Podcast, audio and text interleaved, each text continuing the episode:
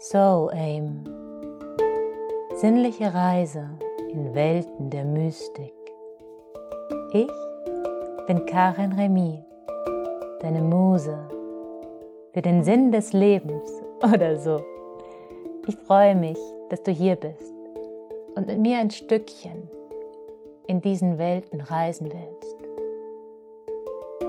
Heute möchte ich ein viertes Mal mit dir in das Mysterium von Schwangerschaft und Geburt eintauchen.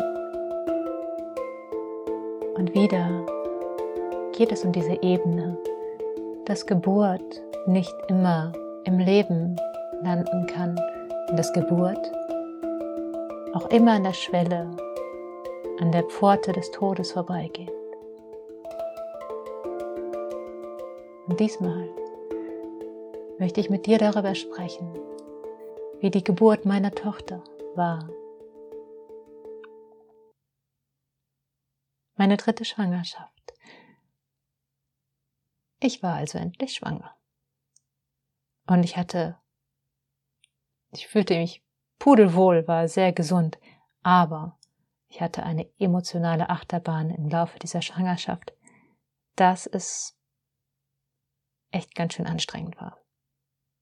Nicht physisch, sondern emotional. Und ich hatte mich vorbereitet auf eine natürliche Geburt im Geburtshaus. Und dann eines Tages wurde ich vom Geburtshaus zurück zu meinem Frauenarzt geschickt, weil meine Blutwerte irgendwie nicht richtig waren. Und ich machte die Kontrolle beim Frauenarzt. Und am nächsten Tag wurde ich von ihm aus dem Bett gerufen mit dem, Anruf, mit dem Hinweis, Frau Remy, bitte gehen Sie sofort ins Krankenhaus. Und ich fragte, warum. Und er sagte, Sie haben einen sehr, sehr hohen Vertrag auf eine Schwangerschaftsvergiftung. Ich war, okay, aber wie behandelt man das? Er sagte, das Kind muss raus. Und das war ganz und gar nicht das, was ich wollte.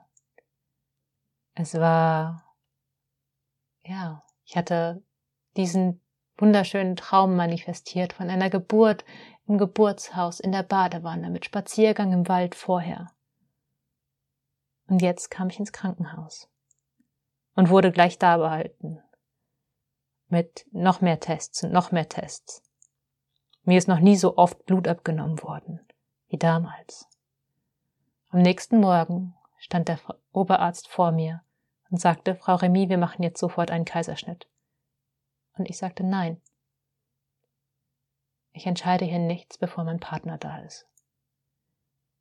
Und ich muss sagen, das war das Wichtigste, was ich bei meiner Geburtsvorbereitung gelernt hatte. dass ich immer noch die Macht habe zu entscheiden. Und so wartete ich darauf, dass mein Partner da war. Bis der dann endlich da war, weil es war sehr früh am Morgen und er, er und ich haben damals ziemlich lange geschlafen, hatte es einen Schichtwechsel gegeben. Und dieser andere Oberarzt hat sich hingekniet, um mit uns auf Augenhöhe zu sprechen und sagte zu uns, ich kann verstehen, dass es für sie schwer ist. Und ich kann verstehen, dass es für sie unverständlich ist, weil sie keinerlei Symptome haben. Aber ihre Blutwerte sind sehr schwierig. Und wir dürfen sie nicht mehr herauslassen. Denn es wäre ein Roulette-Spiel. Ein Roulette-Spiel mit dem Tod. Und er sagt es zu uns in einer so einfühlsamen Art und Weise, dass wir uns dafür entscheiden konnten, für diesen Notkaiserschnitt. Und auch hier habe ich in diesem Moment nicht realisiert, dass es eigentlich um mein Leben ging. Auch hier war ich wieder geführt und geschützt, aber doch ganz schön naiv. Und so hatte ich einen Kaiserschnitt anstatt der Geburt der Badewanne im Geburtshaus. Und ich hatte das Glück, noch eine Rückenmarksanästhesie zu bekommen, so dass ich die Geburt mitbekam. Doch so bekam ich auch mit, dass das Kind rausgenommen war. Und ich wusste noch nicht, ob es ein Mädchen oder ein Junge ist, weil sie sich nie gezeigt hatte. Es ist ein Mädchen.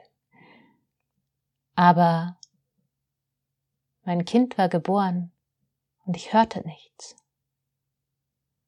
Mein Kind war geboren und ich sah, ich spürte, dass die Hebammen und die Krankenschwestern dort irgendwas machten, aber sie gaben mir mein Kind nicht.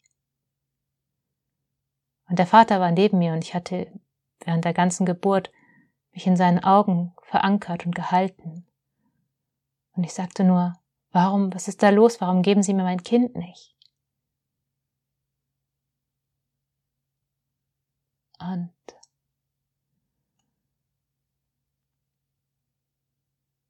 dann haben sie sie mir gezeigt und haben gesagt, Frau Remy, das hier ist Ihr Kind. Das ist ein hübsches Mädchen, aber sie atmet nicht richtig. Wir müssen sie jetzt beatmen gehen.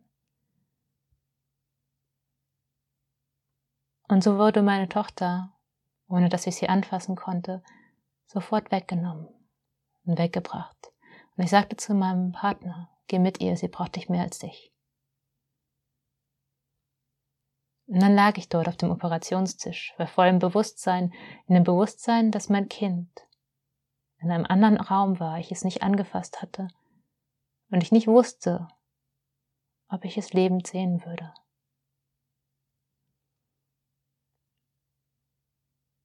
Und den ganzen Tag über hatte ich für mich als Mantra, an dem ich mich festgehalten hatte, manifestiert, ich möchte, dass das Beste für mich, das Kind und den Vater passiert. Ich möchte, dass das Beste für mich, das Kind und den Vater passiert. Und so lag ich auf diesem Operationstisch und krallte mich diesmal mit den Augen an einem Bild oberhalb des Tisches fest.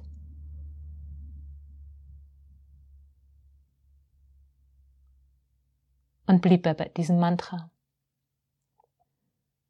Später wurde ich in den Aufwachraum gebracht und wusste, mein Kind und mein Freund sind zwei Räume weit im Kinderraum. Bis dann die Kinderärztin mit dem Notfallwagen aus der anderen Klinik kam, die auf eigene Verantwortung das Kind aus dem Kinderraum vom Sauerstoff abstöpselte, um sie zu mir zu bringen sodass wir Bonding machen konnten. Weil sie der Meinung war und der Hoffnung war, dass das Kind anfängt richtig zu atmen, wenn es mit der Mutter ist.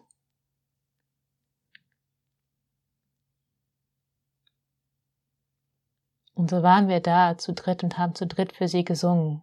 Ihr Vater ist ein Musiker und er hat die ganze Zeit weinend für sie gesungen. Da haben wir zusammen für sie gesungen. Aber sie hat nicht geatmet. Beziehungsweise sie hat geatmet, aber sehr flach und sehr, sehr schnell. Sie war einfach noch nicht bereit, zu, zur Welt zu kommen. Und so wurde meine Tochter in eine andere Klinik gebracht, auf eine Neointensivstation. Und ich lag mit meiner Bauchwunde in einer anderen. Wir bekamen unglaubliche Unterstützung, um ja regelmäßig zu ihr zu können, bekam ich einen Rollstuhl, Unterstützung und alles war ja in Service für uns.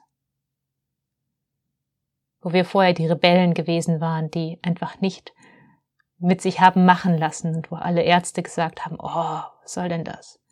Auf einmal war dieses Kind, was so gesund ausgesehen hatte, in meinem Bauch. Doch leider nicht ganz gesund. Und wir gingen durch mehrere Tage mit der Neo-Intensiv, wo mir gesagt wurde, dass ich das Kind nicht streicheln dürfte, weil es schon genug mit sich zu tun hat. Was in mir eine riesige Krise ausgelöst hat, da ich ein unglaublich berührungsbetonter Mensch bin. Und dann, es gibt dieses eine Foto. Als ich dort ankam und zum ersten Mal, wir kamen in diese Neo-Intensivstation, wo 15, 20 Kinder waren. Und in dem Moment, wo wir hereinkamen, hörte ich ein Kind schreien. Ich wusste, es ist mein Kind. Ich hätte noch nie ihre Stimme gehört. Es hätte jedes andere Kind sein können, aber ich wusste, es ist sie.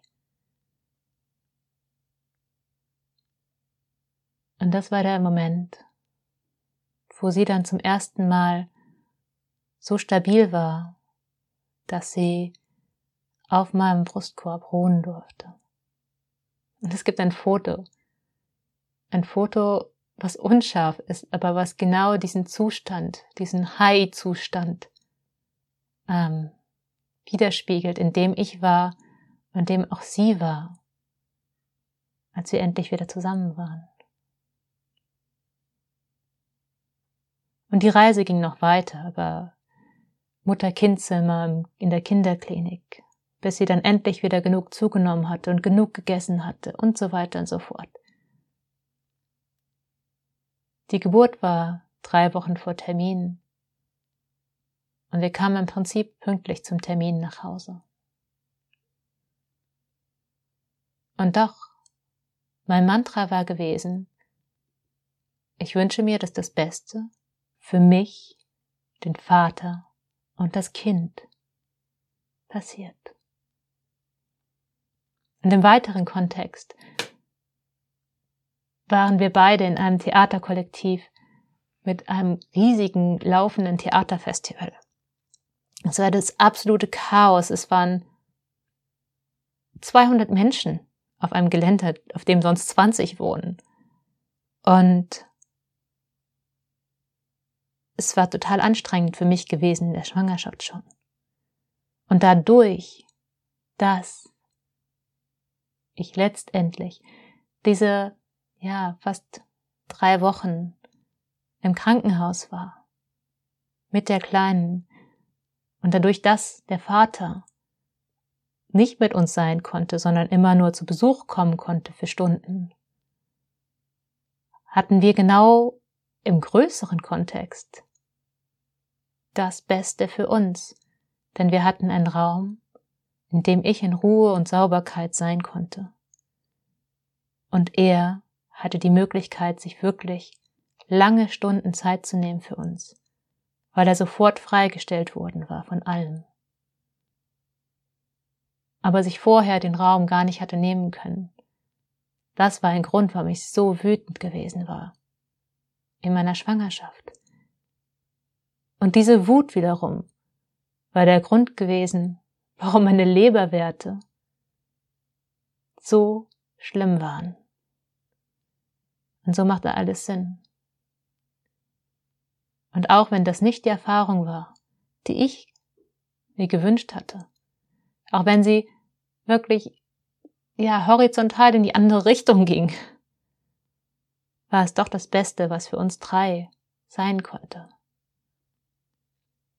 Und bei der Manifestation einer Geburt, eines Geburtsverlaufes, ist die Mutter nicht die einzige ausschlaggebende Kraft, sondern vor allem die Seele des Kindes formt sich die Geburtsumstände, die das Kind für den Start in dieses Leben braucht das ist unsere Core Wound, unsere Grundwunder, unsere Grundprägung, die wir unser ganzes Leben mit uns herumtragen, die auch bestimmt, wie wir ja mit anderen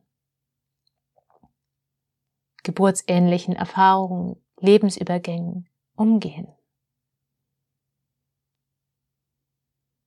Und alles ist genau richtig so wie es kommt.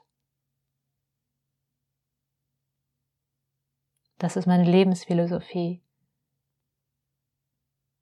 Und auch wenn man es im Moment manchmal nicht versteht und nicht greifen möchte, ist es doch im Nachhinein, dass man oft den größeren Zusammenhang sehen kann. Und ja, wenn du Hilfe dabei möchtest, den größeren Zusammenhang für deine Erfahrung zu verstehen oder Frieden zu schließen mit einer Erfahrung, die du gemacht hast, die nicht so war, wie du sie dir gewünscht hättest. Und wenn du das Gefühl hast, dass ich dir dabei helfen könnte, dann nimm gerne Kontakt mit mir auf. Und gerne abonniere den Podcast. Und wenn du jemanden kennst, dem diese Geschichte weiterhelfen könnte, dann schick gerne den Podcast weiter und abonniere ihn. Von Herzen, von meinem Herzen zu deinem, Karin.